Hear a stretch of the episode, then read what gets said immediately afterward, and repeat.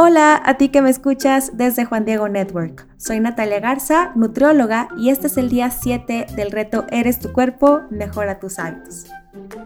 Pues ya llevamos varios días de retos, ya vamos viendo que vamos preparándonos para poder ir incorporando los hábitos de alimentación, como lo hemos ido escuchando, ya incluimos el ejercicio, estamos viendo la importancia de tener un tiempo de meditación, de silencio, de oración y cómo esto nos ayuda mucho a reducir el estrés para poder sentirnos mejor y poder vivir los, los hábitos que tenemos que incluir en nuestros días a días con más, con más ánimo y con más ganas. También hemos visto cómo la cafeína puede estarnos afectando.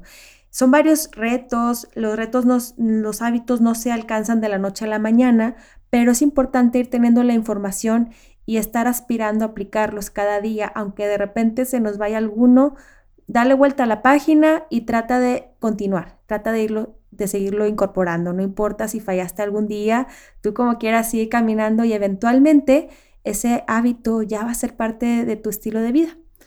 Pues hoy vamos a continuar con el tema de la cafeína. Hoy estaremos viendo algunos de sus efectos negativos para poder identificar si esto nos puede estar afectando, ¿no? Consumir más de 400 miligramos de cafeína al día, ya vimos en el tema de ayer, que es el límite que marca la FDA para personas adultas en general, son como cuatro tazas de café por día, puede estar afectándonos con síntomas de ansiedad, sobre todo si somos sensibles a la cafeína. Si tú has identificado que tras tomar algo de café, ahorita que ya empezaste a hacer esos cálculos y ves si tú incluyes bebidas con cafeína y sientes que tienes como mucho estrés o ansiedad, nerviosismo, presta la atención a esto. Tal vez te estás excediendo un poquito de la cantidad que necesitas. Y también quienes padecen trastorno de ansiedad o de pánico, que ya están diagnosticados, pueden verse sobreestimulados si exceden los límites de cafeína, sobre todo si están tomando medicamentos. Entonces es muy importante que podamos eh, prestarle atención a esto para que nos sintamos mejor. Si alguien está acostumbrado a tomar mucha cafeína y de repente la deja de tomar por completo, pueden aparecer síntomas como irritabilidad, dolores de cabeza, agitación, estado de ánimo depresivo y fatiga. Pero estos síntomas son fuertes los primeros días. Es bueno saber que tras una semana se ha visto que estos síntomas se disminuyen. Entonces, una recomendación es que si tú vienes de estar tomando mucha cafeína, vayas disminuyendo el consumo gradualmente, no lo quites de tajo al menos que esto no te haya afectado y lo hayas hecho con gusto y no, y no te sientes con estos síntomas, pues adelante, ¿no? Pero si quieres irle bajando, se recomienda que lo hagas gradualmente.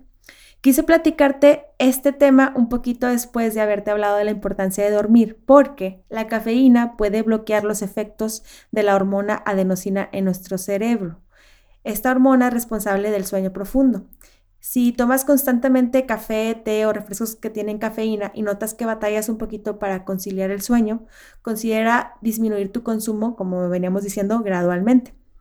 Porque esta, esta hormona, el, bueno, la cafeína afecta o bloquea los receptores de esta hormona en tu cerebro y puede hacer que no concilies bien el sueño.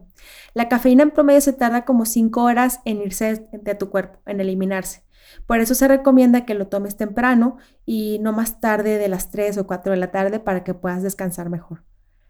A veces se piensa que el consumo de cafeína ayuda a bajar de peso, pero aunque la cafeína se ha visto que puede suprimir un poquito el apetito, no hay evidencia de que puedas bajar de peso significativamente.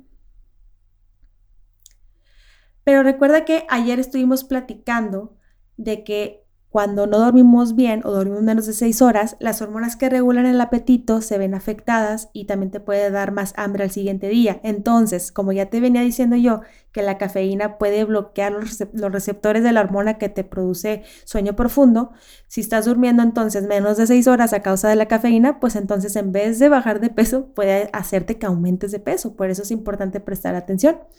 Es bueno tener el hábito de autoconocernos y habiendo escuchado esta información, si la cafeína me está llevando a tener nerviosismo o me impide dormir adecuadamente, es bueno que comience a tomarla en una cantidad que me haga bien. Entonces, para el reto de hoy, será ser honestos con nosotros mismos y vamos a comenzar a tomar la cantidad que toleramos. Ayer recibimos un enlistado de bebidas con su cafeína, podemos hacer el cálculo de cuánta cafeína estoy tomando y según todos los datos que te he dado puedas identificar si algo de esto te ocurre para que puedas empezar a aplicar la disminución de la cafeína en tu cuerpo.